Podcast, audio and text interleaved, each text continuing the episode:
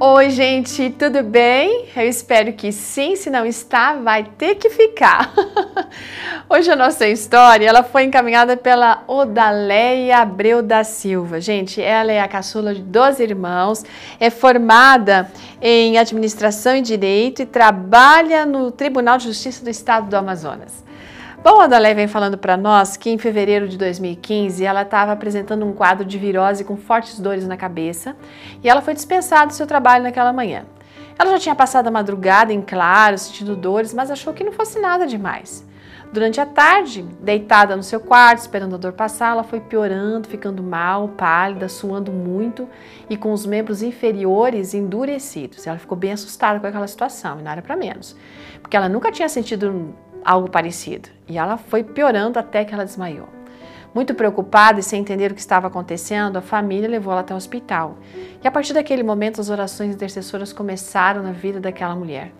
Lá no hospital, o exame feito revelou que ela tinha sofrido de uma hemorragia cerebral. E o médico neurologista que atendeu informou a família que o estado dela era gravíssimo e que ela realmente precisava urgente ser internada numa UTI.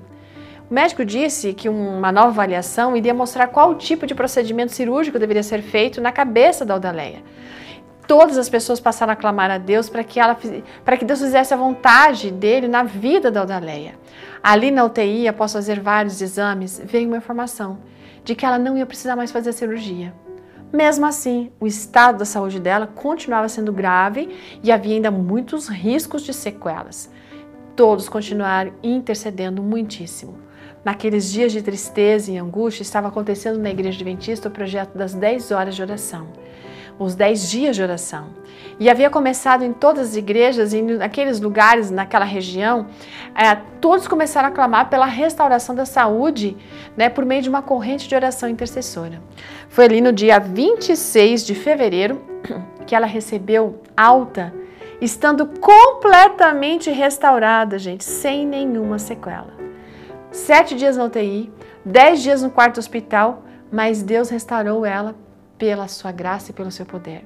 Os médicos ainda querem entender o que aconteceu com a Odaleia, mas ela tem certeza de que Deus realizou um milagre, o que a leva a ter muita gratidão no seu coração. Ela e sua família têm a convicção de que Deus sim ouve as orações e que ele realizou um milagre no caso dela, restaurando totalmente a sua saúde. O Deus que ouve as orações tem poder, amiga, então confie nele.